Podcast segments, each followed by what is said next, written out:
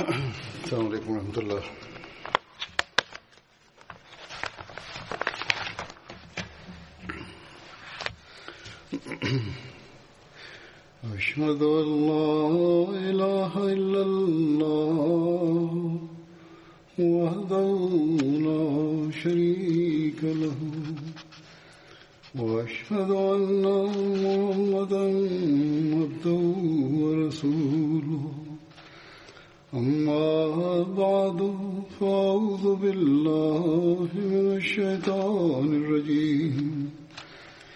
بسم الله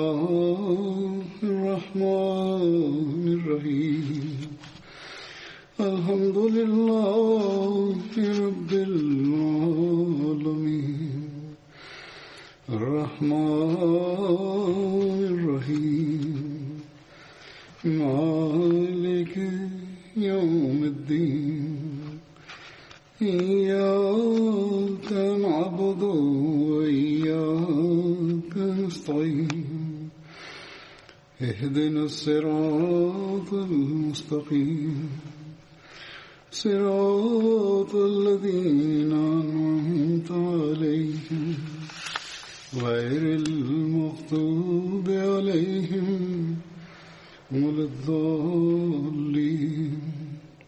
La situation qui prévaut ces jours-ci et en raison des lois promulguées par l'État, il est impossible de prononcer un sermon en ayant devant soi des fidèles et des auditeurs.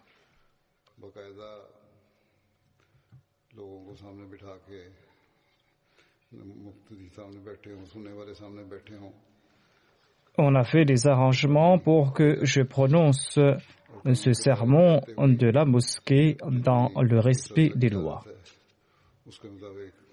Il y a en tout cas des milliers, voire des centaines de milliers de personnes à écouter le sermon dans le monde, même s'il y a ou n'a pas de fidèles devant moi dans la mosquée.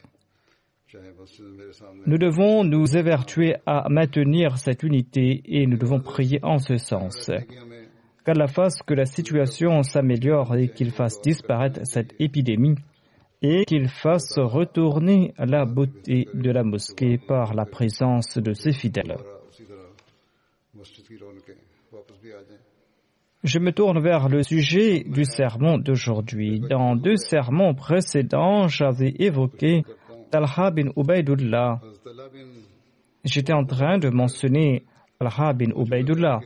Il était tombé à martyr lors de la bataille de Jamal et j'avais dit que j'en ferai mention à l'avenir. Ainsi donc, aujourd'hui, j'en ferai mention et je répondrai aussi à certaines questions sur la bataille de Jamal.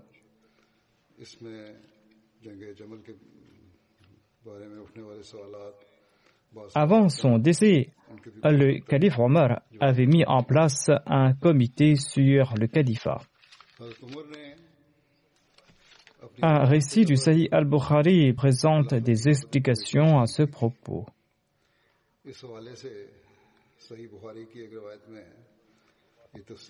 Il est dit que lorsque la mort de d'Omar était proche, le peuple lui a dit au chef des croyants, nommez un successeur.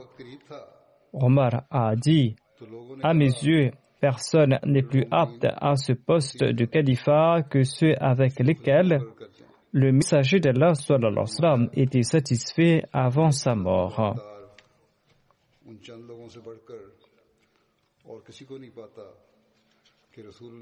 Puis le calife Omar a mentionné les noms de Ali, d'Othman, de Zubair, Talha, Saad et Abdurrahman bin Auf. Et il a déclaré que Abdullah bin Omar vous servira de témoin, mais il n'aura aucun droit à être élu calife. Le fait de servir de témoin le compensera de ne pas partager le droit de gouverner. Si Sard est élu calife, tout ira bien, sinon celui qui est élu parmi vous devra demander son aide, car je n'ai pas écarté en raison de quelque handicap ou en raison de quelque malhonnêteté de sa part. Le calife Omar a ajouté Je recommande à mon successeur de prendre soin des premiers émigrants et de reconnaître leurs droits et de protéger leur honneur et de protéger aussi leurs choses sacrées.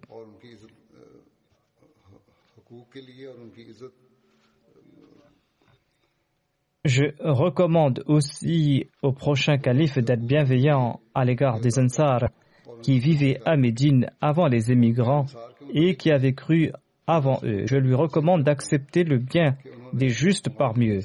Et je lui recommande aussi qu'il soit bienveillant à l'égard de tous les habitants de la ville, car les habitants de la ville de Médine sont les protecteurs de l'islam et ils sont la source de richesse de l'islam et ils sont aussi la source de contrariété pour l'ennemi.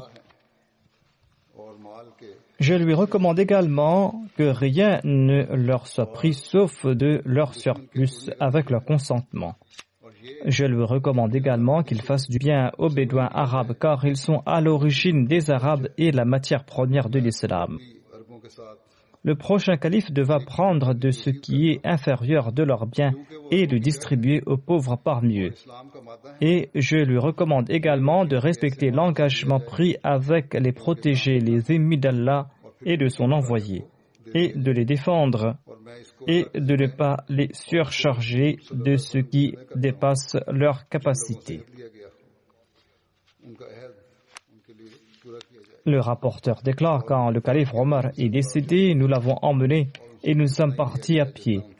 Abdullah bin Omar a salué Aïcha et a dit Omar bin Al-Khattab demande la permission d'entrer. Aïcha a dit Amenez-le. Il a été amené à l'intérieur de la chambre d'Aïcha et il a été enterré à côté de ses deux compagnons. Lorsqu'il a été enterré, eh bien, le groupe recommandé par le calife Omar a tenu une réunion. Ensuite, Abdurrahman bin Auf a déclaré Réduisez à trois le nombre de candidats au poste de calife. Zubair a déclaré que je renonce à mon droit en faveur d'Abdurrahman bin Auf. Abdurrahman a ensuite dit à Othman et Ali Lequel d'entre vous est prêt à renoncer à son droit de candidature pour qu'il puisse choisir le meilleur d'entre vous, en gardant à l'esprit qu'Allah et l'Islam seront ses témoins ces deux grandes personnalités, c'est-à-dire Othman et Ali, ont gardé le silence suite à cette déclaration. Abdurrahman a déclaré Souhaitez-vous me confier l'affaire? Je prends Allah comme témoin que je ne choisirai que le meilleur d'entre vous. Tous deux ont répondu à l'affirmatif. Ensuite, Abdurrahman a pris la main d'Ali et a déclaré Vous êtes apparenté au saint prophète Mohammed lui et vous êtes l'un des tout premiers musulmans, comme vous le savez très bien. Je vous demande donc par Allah de promettre que si je vous sélectionne comme calife, vous dirigerez en toute équité. Et si je choisis Othman comme calife, vous l'écouterez et vous lui obéirez. Puis il prit Othman en aparté et lui dit la même chose. Quand Abdurrahman a obtenu leur promesse, il a dit Othman, levez la main et il lui prêta allégeance. Et puis Ali lui a prêté le serment d'allégeance ainsi que les membres de la famille du saint prophète Mohammed lui. Ceci est un hadith tiré du recueil de Bukhari. Hazrat Muslim Maud explique ceci à propos de l'élection d'Uthman comme calife. Il déclare ayant été blessé et sentant qu'il vivait ces derniers moments, le calife Omar nomma six personnes d'entre lesquelles le prochain calife sera élu. Ces six personnes étaient Ali, Abdurrahman bin Auf, Saad bin Waqas, Zubair et Talha.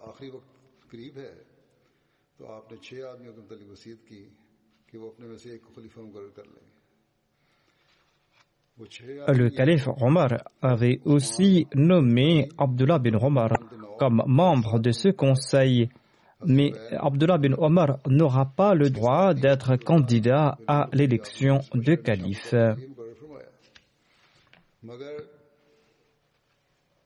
Le calife Omar avait enjoint que l'élection devra se faire dans un délai de trois jours, et durant ces trois jours, Suhaib officiera comme imam.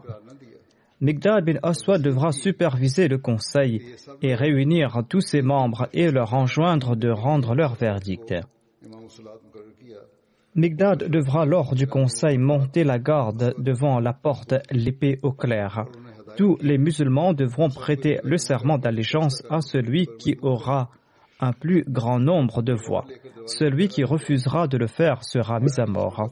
Mais si deux candidats ont tous deux trois voix en leur faveur, celui que choisira Abdullah bin Omar sera élu calife. S'il n'est pas satisfait du choix, celui que choisira Abdurrahman bin Auf sera élu calife. Étant donné que Talha n'était pas présent à Médine, les cinq membres restants ont tenu conseil, mais ne sont pas arrivés à une décision. Après de longs débats, Abdurrahman bin Auf a déclaré Celui qui souhaite retirer sa candidature peut le faire. Étant donné que tout le monde était silencieux, Abdurrahman bin Auf a retiré son nom. Othman en a fait de même, ainsi que les deux autres. Ali est demeuré silencieux. En fin de compte, il a demandé à Abdurrahman bin Auf de promettre qu'il ne fera pas preuve de partialité dans sa décision. Abdurrahman bin Auf a fait cette promesse et le verdict a été placé entre ses mains. Abdurrahman bin Auf a visité toutes les maisons de Médine durant trois jours et a demandé aux hommes et aux femmes de nommer celui qu'il élirait comme calife ils ont tous parlé en faveur d'Uthman. C'est ainsi qu'Abdurrahman bin Auf a nommé Uthman comme calife. C'était là un compte rendu de Hazrat Muslim Maud basé sur divers récits historiques. Selon Fatul Bari, l'exégèse du Sahih al-Bukhari, Talha n'était pas présent au moment où le calife Omar avait fait ses derniers vœux. Il se peut qu'il soit retourné à Médine après la mort du calife Omar. On dit aussi qu'il était retourné après la fin du conseil électoral. Mais selon le récit le plus authentique, il était retourné après qu'on ait prêté allégeance au calife Othman. En tout cas, Othman a été élu calife et l'organisation a tourné comme à l'accoutumée. Quand le calife Othman est tombé à martyr, tout le monde a couru chez Ali, dont les compagnons et les tabéines. Ils clamaient tous en cours de route que Ali est l'émir des croyants, jusqu'à ce qu'il soit arrivé devant sa porte. Ils lui ont dit, nous vous prêtons allégeance, tendez votre main, car vous êtes la personne la plus digne à cet égard. Ali a répondu, cette tâche revient aux compagnons de Badr et pas à vous. Celui qu'ils choisiront sera élu calife. Ainsi, tous les compagnons de Badr se sont présentés à Ali et ils ont tous déclaré Vous êtes la personne la plus digne à ce poste. Tendez votre main afin que nous puissions vous prêter allégeance. Ali a demandé où sont Talha et Zubair. Talha est le premier à lui prêter allégeance verbalement et Saad est celui qui lui a prêté le serment d'allégeance sur les mains en premier. Suite à cela, Ali est monté sur la chair de la mosquée. Talha était le premier à lui prêter allégeance. Zubair et les autres compagnons l'ont fait par la suite.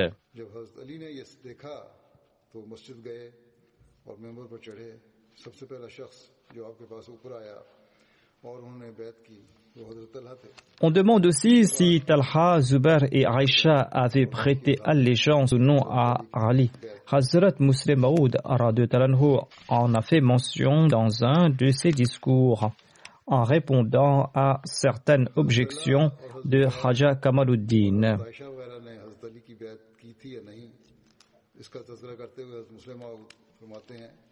Il est important d'en faire mention ici et c'est pour cette raison que je mentionne cela ici.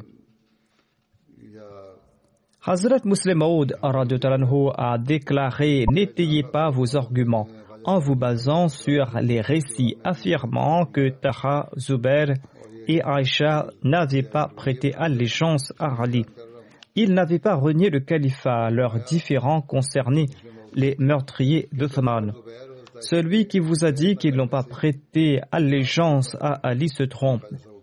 Aïcha avait reconnu son erreur et elle était retournée à Médine. Talha et Zubair ne sont pas morts avant d'avoir prêté allégeance à Ali. Je vous présente quelques références à ce propos. Voici un récit tiré de Khasaïs et Kubra. Je laisse de côté la partie arabe et je vous présente la traduction. Hakim relate que Thawr bin Majza lui a raconté ceci. Je suis passé tout près de Talha le jour de la bataille de Jamal. Il était à l'agonie. Il m'a demandé À quel groupe appartiens-tu? J'ai répondu J'appartiens à la Jamaat d'Ali, l'émir des croyants. Il m'a dit Tends-moi ta main afin que je puisse te prêter allégeance. Ainsi, il a prêté allégeance sur mes mains avant de rendre l'âme. J'ai relaté tout cet incident à Ali. Il a déclaré Allah Akbar. La parole de l'envoyé d'Allah s'est réalisée. Allah a souhaité que Talha n'entre pas au paradis sans m'avoir prêté allégeance. Il faisait partie des dix bienheureux auxquels le paradis avait été promis. Un jour, on avait relaté la bataille de Jamal à Aïcha. Elle a demandé les gens partent-ils à ce propos? Quelqu'un a répondu oui. Sur ce, elle a dit Si seulement j'étais resté à la maison comme les autres ce jour-là. J'aurais voulu enfanter pour le saint prophète Mohammed soit lui dix fils ressemblant à Abdurrahman bin Harith bin Hisham.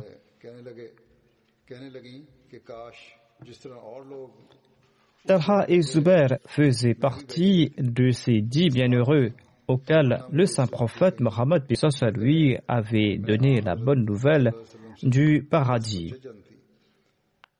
La parole du saint prophète Mohammed lui s'accomplira certainement.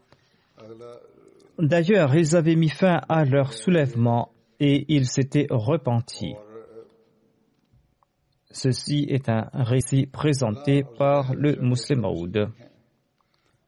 Hazrat Muslim Maoud évoque ici-bas le martyr d'Uthman, le serment d'allégeance au Madali et la bataille de Jamal. Il déclare le groupe d'assassins s'était éparpillé et ils accusaient les autres afin de s'absoudre. Quand ils ont su que les musulmans avaient prêté allégeance à Ali, ils ont trouvé là une occasion propice pour le faire porter le chapeau. Et c'est d'ailleurs vrai que certains des assassins d'Ousmane s'étaient réunis autour d'Ali. Ceci a offert une occasion en or à ces rebelles et ces hypocrites. Certains d'entre eux sont partis pour la Mecque et ont poussé Aïcha à annoncer le djihad afin de venger Othman. Aïcha a fait cette annonce et elle a demandé l'aide des compagnons. Talha et Zubair avaient prêté allégeance à Ali sur la condition qu'il se vengera dans les plus brefs délais contre les assassins d'Othman. Or, Ali ne jugeait pas opportun d'agir avec empressement. C'était en cela que résidaient leurs différends. Ali accordait prééminence à la protection de l'islam. Il n'y avait aucun mal à remettre à plus tard l'affaire des assassins. Il y avait aussi des différends concernant l'inculpation des assassins. Ali, tout naturellement, ne doutez pas que les chefs de file de cette rébellion étaient en effet ceux qui, à la première heure, s'étaient présentés à lui la mine toute triste pour lui faire part de leur crainte quant à la dissension qui sévirait en islam. Les autres avaient des doutes à leur propos. En raison de cette différence d'opinion, Talha et Zubair ont cru qu'Ali ne respectait pas sa promesse. Il lui avait prêté allégeance sur une condition qu'Ali n'avait pas respectée. C'est pour cette raison qu'ils se croyaient absous du serment d'allégeance aux yeux de la charia. Lorsqu'ils ont entendu l'annonce d'Aïcha, ils se sont joints à elle. Tous sont partis vers Basura. Le gouverneur de la ville a empêché les habitants de la ville de rencontrer Aïcha. Mais lorsqu'ils ont su que Talha et Zubair avaient prêté allégeance à Ali sur une condition, eh bien, la majorité d'entre eux se sont joints à eux. Quand Ali a eu la nouvelle de la présence de cette armée, il a préparé une autre armée et il est parti vers Basura. Là-bas, il a envoyé un émissaire à Aïcha, à Talha et à Zubair. L'émissaire s'est présenté en premier à Aïcha et il lui a demandé quelles étaient ses intentions. Elle a répondu qu'elle ne souhaitait que la réforme. Ensuite, l'émissaire est parti à la rencontre de Talha et de et il leur a demandé s'ils se battaient pour les mêmes raisons. Ils ont répondu à l'affirmatif. L'émissaire a expliqué La méthode que vous avez adoptée n'est pas propice à la réforme. Cette méthode va engendrer que des troubles. La situation est telle dans le pays si vous tuez un individu, des milliers d'autres se soulèveront pour le venger. Et d'autres personnes vont se joindre à eux pour les soutenir. L'émissaire a ajouté que la réforme exige d'unir le pays dans un premier temps et de punir les fauteurs de troubles par la suite. Sinon, châtier le coupable dans cet état d'anarchie attisera davantage de troubles dans le pays. Il faudra établir l'autorité de l'État dans un premier temps et l'État va châtier les coupables. En entendant cela, tous deux ont déclaré que si telle est l'intention d'Ali, eh bien qu'il vienne, nous sommes prêts à le soutenir. Sur ce, cette personne a informé Ali et les représentants des deux parties se sont rencontrés et ils sont arrivés à la conclusion que la bataille était malvenue et qu'il fallait mieux se réconcilier. Lorsque les suivants d'Abdullah bin Sabah et les assassins de Fan ont entendu cela, ils étaient fort terrifiés. Un groupe parmi eux s'est réuni dans le secret et ils ont conclu que la réconciliation entre les musulmans leur sera très préjudiciable car ils seront à l'abri du châtiment qu'ils méritaient pour avoir tué Ousmane tant que les musulmans vont s'entretuer. S'il y a la réconciliation entre les musulmans et s'il y a la paix entre eux, eh bien, euh, ces rebelles ne seront pas en paix quant à eux. C'est pour cette raison qu'il fallait empêcher coûte que coûte la réconciliation. Entre-temps, Rali est arrivé et le lendemain, il a rencontré Zubair. Ali lui a dit, vous avez préparé une armée pour vous battre contre moi. Mais avez-vous aussi préparé l'excuse que vous présenterez à Dieu pour avoir pris les armes contre moi? Pourquoi souhaitez-vous détruire de vos mains cet islam établi au prix de grandes souffrances? Est-ce que je ne suis pas votre frère? Pourquoi naguère notre sang nous était-il interdit et qu'à présent il nous est permis de le faire couler? Cela aurait été permis si la donne avait changé, mais étant donné que rien n'a changé, quelle est la raison de ce conflit? Talha, qui était avec Zubair, a déclaré Vous avez incité les gens à tuer Ousmane. Ali a répondu quant à lui que je maudis ceux qui ont tué Ousmane. Et Ali a dit à Zubair, te souviens-tu quand le saint prophète Mohammed t'avait dit, par Allah, un jour tu vas te battre contre Ali et tu seras injuste ce jour-là. En entendant cela, Zubair est retourné vers son armée et il a juré qu'il ne se battra pas contre Ali. Et il a aussi avoué qu'il avait commis une erreur de jugement. Et quand la nouvelle s'est répandue, tout le monde était rassuré qu'il n'y aurait pas de bataille et qu'on allait se réconcilier. Mais les fauteurs de troubles étaient fort tourmentés. La nuit, ils ont comploté pour mettre fin à la trêve. Ceux qui étaient avec Ali devaient lancer la nuit un assaut contre l'armée d'Aïcha, de Talha et de Zubair. Et ceux des rebelles qui étaient dans l'armée de ces derniers devaient lancer un assaut la nuit contre l'armée d'Ali.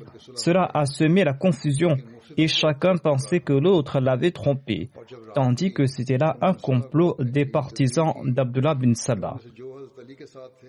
Quand la bataille a éclaté, Ali a demandé qu'on informe Aïcha dans l'espoir qu'Allah mette fin à cette anarchie par son entremise.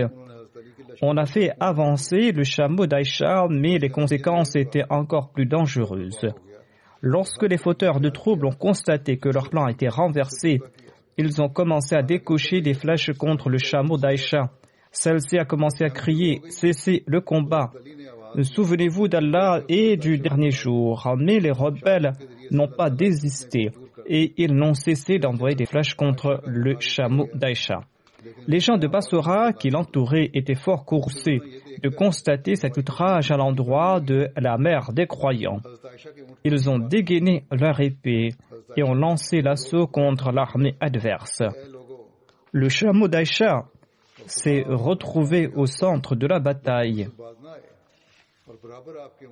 Les compagnons et les braves l'ont entouré et ils ont été tués un par un sans pour autant abandonner les rênes du chameau de Hadrat Aisha. Zubair, quant à lui, ne s'était pas joint à la bataille et il s'était éloigné, mais un infâme l'a poursuivi et l'a tué tandis qu'il était en prière.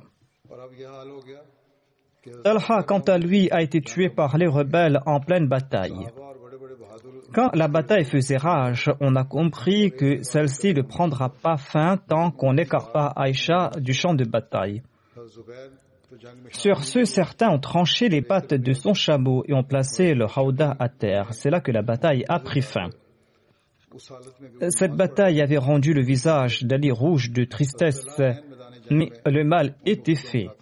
Ali était fort triste lorsqu'on a découvert la dépouille de Talha parmi les morts. Tout cela démontre que les compagnons n'étaient pas responsables de cette bataille. C'était un complot fomenté par les assassins d'Ousmane. Talha et Zubair ont rendu l'âme en ayant prêté allégeance à Ali, car ils avaient changé d'intention et ils avaient promis de soutenir le calife Ali. Mais ils ont été tués par des fauteurs de troubles. Et c'est pour cette raison qu'Ali a maudit leur assassin. Hazrat Muslim Maud a aussi commenté sur la bataille de Jamal et le martyr de Talha. Il déclare que les plus éminentes personnalités, lorsqu'apparaissent les prophètes, sont ceux qui l'acceptent au tout début. Tout musulman sait qu'après le saint prophète Mohammed les plus éminents parmi les musulmans sont Abu Bakr, Omar, Osman, Ali, Talha, Zubair, Abdurrahman bin Auf, Saad et Saïd. Ils n'étaient pas les plus éminents parce qu'ils étaient les plus aisés, mais parce qu'ils avaient enduré plus de souffrances pour la cause de la religion.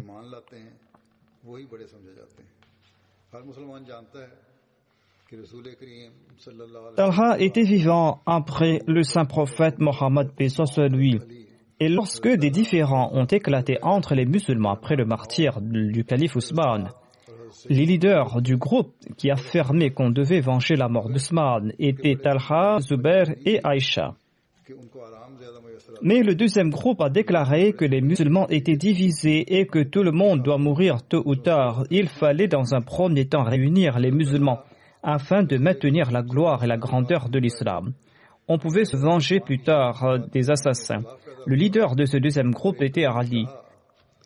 Le différend a pris une telle ampleur que Talha, Zubair et Aïcha sont allés jusqu'à dire qu'Ali souhaitait protéger ceux qui ont tué Ousmane. Ali, quant à lui, les a accusés d'accorder priorité à leur dessein personnel sur les avantages de l'islam. Ces différends avaient atteint leur paroxysme et la bataille a débuté entre eux. Aïcha était à la tête de son armée. Talha et Zubair avaient également participé à cette bataille.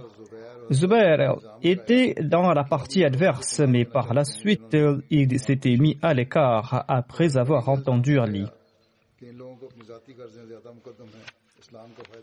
Talha, quant à lui, souhaitait également se réconcilier, mais les hypocrites ou les fauteurs de troubles ont fomenté des troubles en tout cas, la bataille faisait rage entre les deux groupes quand un compagnon a rencontré Talha et il lui a dit Te souviens-tu du moment où nous étions tous deux en compagnie du saint prophète Mohammed soit lui? Le saint prophète Mohammed soit lui avait déclaré Talha, un jour, toi et Ali, vous serez dans deux armées différentes. Ali aura raison et toi, tu seras dans l'erreur. Les yeux de Talha se sont ouverts en entendant cela et il a déclaré, oui, je me souviens de cette parole. Et il a quitté cette armée sur le champ.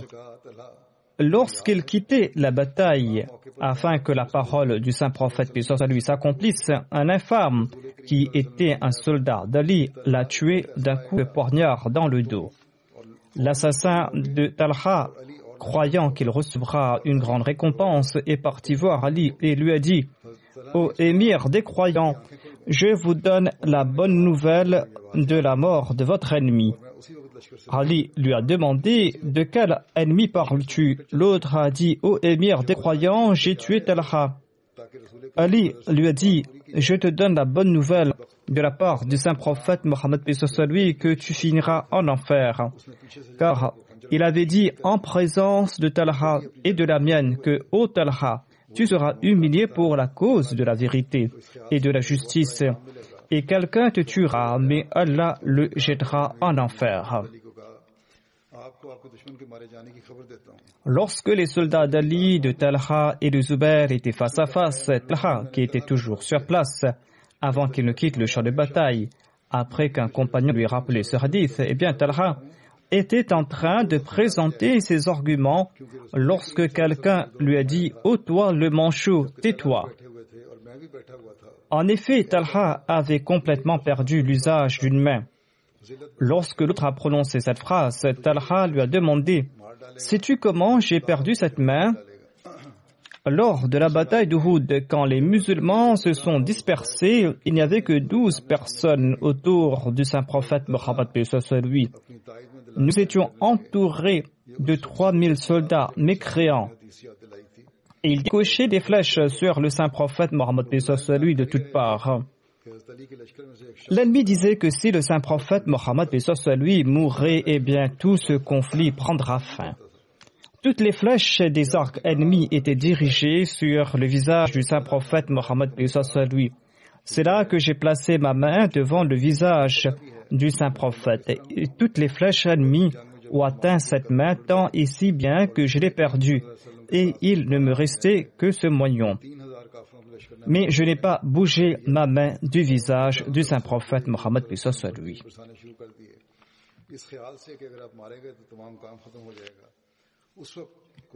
Hazrat Musa Maud a évoqué la bataille de Jamal en disant Une personne s'exclama que le manchot est mort.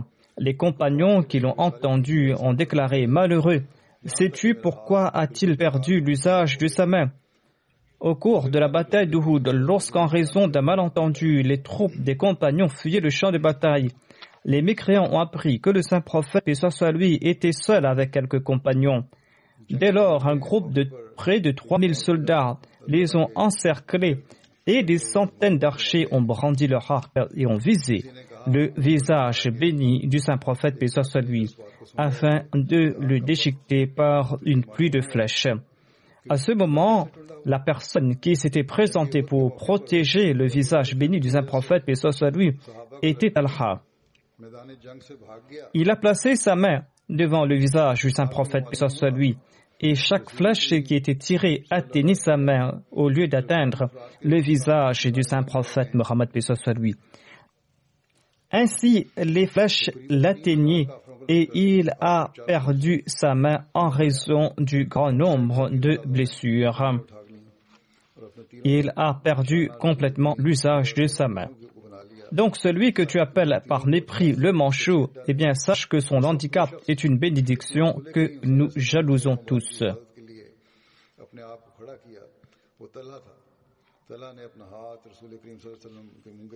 Rabbi bin Hiraj rapporte qu'il était assis en compagnie d'Ali lorsque Imran bin Talha est arrivé. Il a salué le calife Ali qui lui a dit Bienvenue Imran bin Talha, bienvenue. Imran bin Talha a déclaré Ô émir des croyants, vous me souhaitez le bienvenu alors que vous avez tué mon père et vous avez pris mes biens. Ali a répondu, tes biens sont préservés séparément au sein de la Beth Mal, tu pourras les récupérer demain matin. Selon un autre récit, il a déclaré Je les avais pris afin que les gens ne les détournent pas.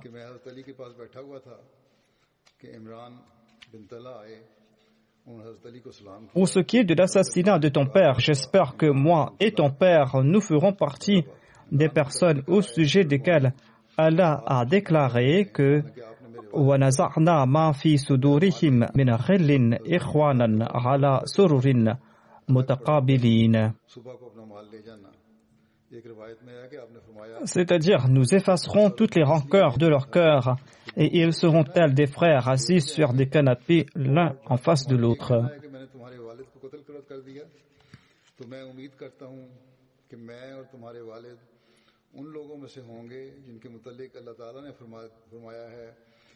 Mohamed Ansari rapporte de son père que lors de la bataille de Jamal, un homme est venu voir Ali et lui a dit Permettez à l'assassin de Talha d'entrer.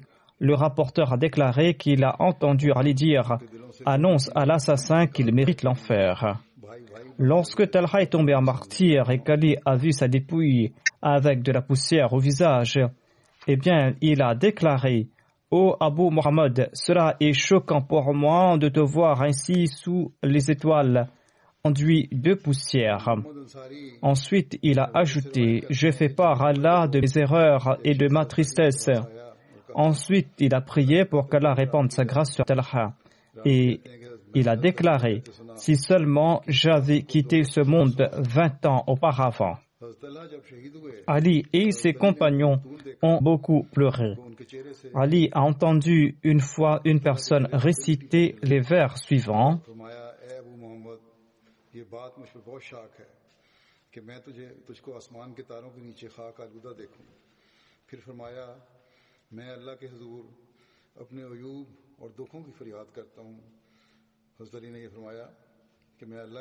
Des vers dans lesquels il était dit Il était tel un jeune homme qui s'entourait de ses amis lorsqu'il était riche, et lorsqu'il était dans le besoin, il s'éloignait d'eux. Ali a déclaré Ces vers s'appliquent à Abu Muhammad Taha bin Ubaidullah. Qu'Allah répande sa grâce sur lui. Ici se terminent les récits sur Talha. Je vais présenter un écrit du Messie promet l'Islam par rapport à la situation actuelle. Il avait dit ceci à Mufti Mohammed Sadiq Saheb. Gardez vos maisons illuminées et maintenez vos maisons très propres. Il s'agit de l'époque où la peste se propageait. Il a déclaré il faut veiller également à la propreté des vêtements. Le Messie premier Islam a ajouté Ces temps-ci, les journées sont difficiles et l'air est toxique. Et le fait de veiller à la propreté fait partie de la Sunna. Dans le Saint-Coran, il est dit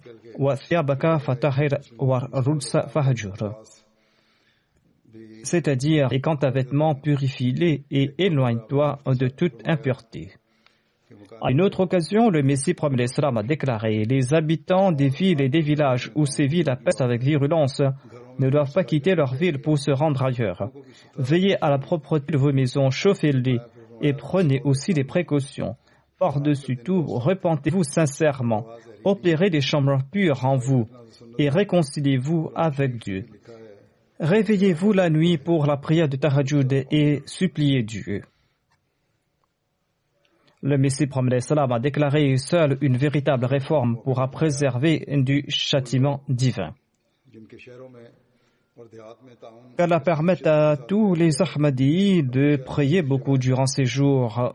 Vous devez suivre également les directives de l'État Veillez à la propreté au sein de vos maisons, purifiez-les avec de l'encens. Utilisez aussi des sprays désinfectants, on peut en trouver qu'Allah répande sa grâce et sa miséricorde sur tout le monde. Priez beaucoup durant ces jours. Qu'Allah nous en accorde à tous l'occasion.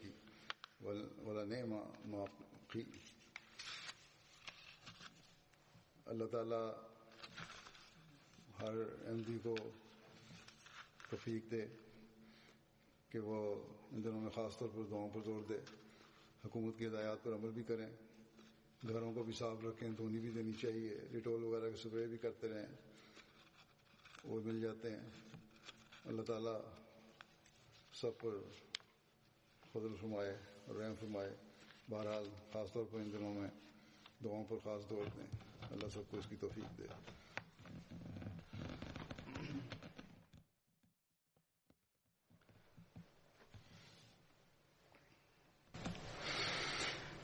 الحمد لله نعمده ونستعينه ونستغفره ونؤمن به ونتوكل عليه ونعوذ بالله من شرور أنفسنا ومن سيئات أعمالنا.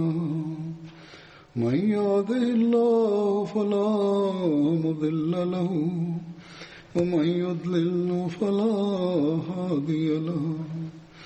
ونشهد أن لا إله إلا الله.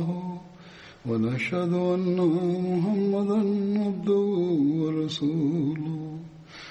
عباد الله رحمكم الله.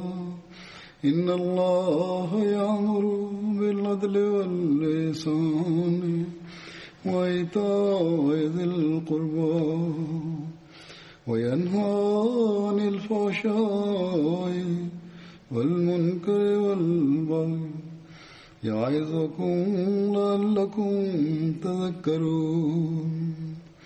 اذكروا الله يذكركم وادعوه يستجب لكم ولذكر الله أكبر.